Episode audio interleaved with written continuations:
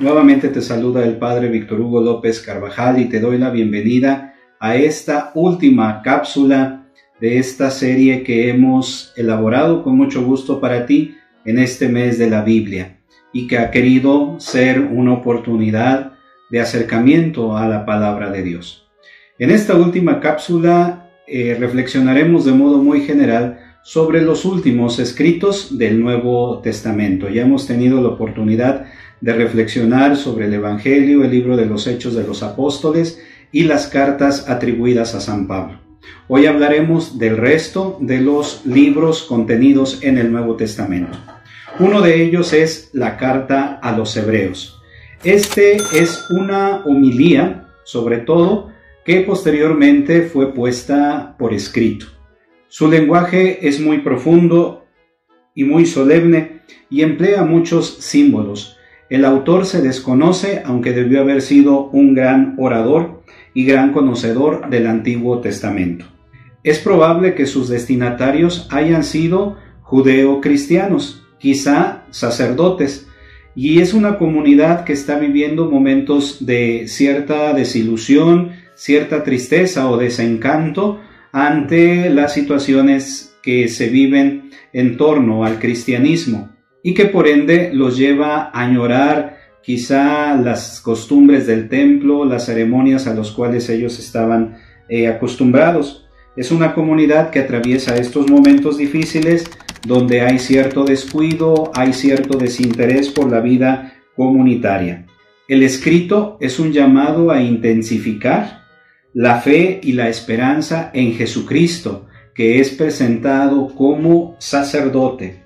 La gran diferencia de este sacerdocio que se le atribuye a Jesucristo es aquel que viene a suprimir el antiguo sacerdocio, ya que es el mismo Hijo de Dios el que funge en esta misión de ser puente entre Dios y los hombres.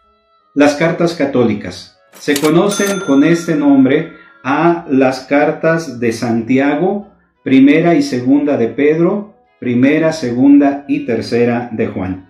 Se denominan católicas porque no van dirigidas a ninguna comunidad o persona en concreto, sino que han sido escritas para toda la iglesia. De ahí, de ahí este título. La carta de Santiago, más que una carta como tal, parece una catequesis que va que pone su fuerza en el carácter moral. El autor se presenta como Santiago, siervo de Dios y de Jesucristo. Por la fecha en que se escribió, que es entre el año 70 y 80 después de Cristo, pues no pudo haber sido escrita por ninguno de los apóstoles. Seguramente el autor pertenece a esta escuela de Santiago y es en esta tradición de Santiago que escribe esta carta se dirige a las comunidades en las que se hacen interpretaciones erróneas de la enseñanza paulina, en las que podemos ver que hay explotación de los débiles. Es un escrito con indicaciones prácticas de la vida cristiana y que hace un especial énfasis en el problema de la relación que se da entre la fe y las obras. De las dos cartas de Pedro podemos decir lo siguiente. La primera es una carta circular, es decir, es un escrito que tenía la finalidad de leerse en las asambleas litúrgicas.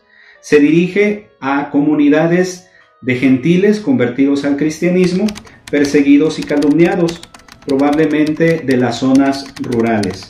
El contenido constituye todo un resumen del Nuevo Testamento sobre cómo debe de ser la fe cristiana y la conducta de esta fe en medio del pueblo se habla sobre el bautismo y las consecuencias que trae el recibirlo. Exhorta a seguir dando testimonio en el mundo y a perseverar en medio de las dificultades.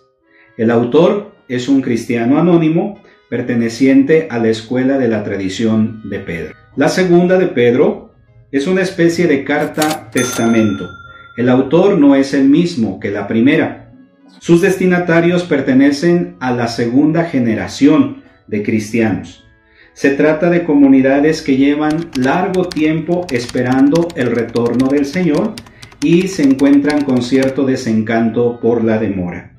En las comunidades han hecho acto de presencia falsos maestros que amenazan con destruir a la comunidad. La carta de Judas está estrechamente relacionada con la segunda carta de Pedro. Exhorta a los cristianos a estar atentos contra los adversarios de la fe. El autor de la carta se presenta como Judas, el hermano de Santiago. Es probable que se trate de un judío convertido al cristianismo cercano a la tradición de Santiago. Previene a la comunidad contra los falsos doctores que se han infiltrado en ella. El autor afirma que son charlatanes, vacíos e idólatras. Las tres cartas de Juan, junto con el Evangelio y el Apocalipsis, reciben el nombre del Corpus Joánico, es decir, este compendio de libros cuya autoría se atribuye a Juan, el discípulo amado del Señor. Las tres cartas son un magnífico resumen de cómo debe de ser la vida cristiana. Es posible que la primera y segunda carta hayan sido escritas antes de que el Evangelio según San Juan tuviera su forma final, ya que su contenido ayuda a clarificar algunas cuestiones del cuarto Evangelio. Sus destinatarios son miembros de la comunidad juánica a quienes se está previniendo de aquellos que están interpretando de un modo erróneo la verdadera doctrina. El autor de estas cartas se refiere a ellos con mucha dureza y los llama anticristos, mentirosos, falsos profetas e hijos del diablo. La primera carta es la más elaborada teológicamente hablando. Su mensaje gira en torno a la afirmación de que Dios es la luz y nosotros estamos llamados a ser hijos de la luz, caminar en la luz y vencer a los hijos de las tinieblas. Es un llamado a tener la fe y el amor como criterios fundamentales para discernir la autenticidad de la vida cristiana. La segunda y tercera carta de Juan son los escritos más breves del Nuevo Testamento, el contexto es exactamente el mismo de la primera carta, es el de advertir a la comunidad cristiana de aquellos cristianos radicales que se han sentido los únicos intérpretes de la tradición y de la palabra. Ambas tienen como autor al mismo personaje, el que se presenta como el presbítero, aunque no se sepa quién es. Ha de ser alguien vinculado a la tradición joánica muy conocido a quienes van dirigidas las cartas. El libro del Apocalipsis, que toma su nombre de la palabra griega que significa revelación o manifestación de lo oculto, también es un escrito del apóstol Juan, que fue escrito en tiempo de los emperadores romanos Nerón, antes del año 70 después de Cristo, y de Domiciano hacia el año 90 después de Cristo quienes desataron una fuerte persecución contra los cristianos.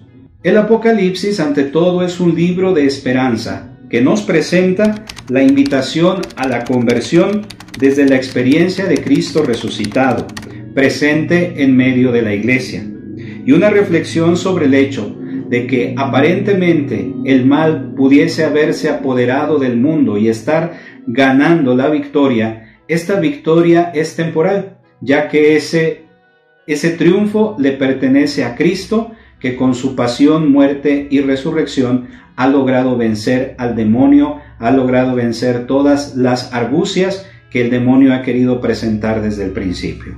La parte final del Apocalipsis concluye diciendo, ven Señor Jesús, donde queda de manifiesto la exhortación que se hace a todo el pueblo fiel a la segunda venida del Salvador. Este libro está impregnado de muchísimo simbolismo que tiene una finalidad. Es la manera en la cual las comunidades podrían entender perfectamente a través de esta simbología que viene ya desde el Antiguo Testamento, poder transmitir claramente el mensaje sin que los que son ajenos a este mensaje pudieran descifrarlo. De ahí que es importante que nosotros podamos conocer el verdadero significado de esta simbología que es a través de números, a través de colores, a través de elementos de la naturaleza, Conocer el verdadero significado de esos simbolismos también para dar una adecuada interpretación de este libro y no leerlo a la luz de un criterio fatalista como muchas veces se puede entender. De esta manera, queridos hermanos, de manera muy general vemos este último bloque de los libros del Nuevo Testamento. Y con ello también concluimos esta serie de ah. cápsulas que deseo que hayan sido de utilidad para todos ustedes. Ojalá podamos seguir interpretando con mayor profundidad lo que Dios nos dice en su palabra a través de la doctrina y el magisterio de la Iglesia, y que de esa manera podamos sacar mayor riqueza. Como se darán cuenta, apenas si nos dio tiempo de poder ver de un modo muy general el contenido de la palabra de Dios en el Nuevo Testamento. Posteriormente haremos toda una serie próximamente del Antiguo Testamento para que finalmente podamos tener una visión general.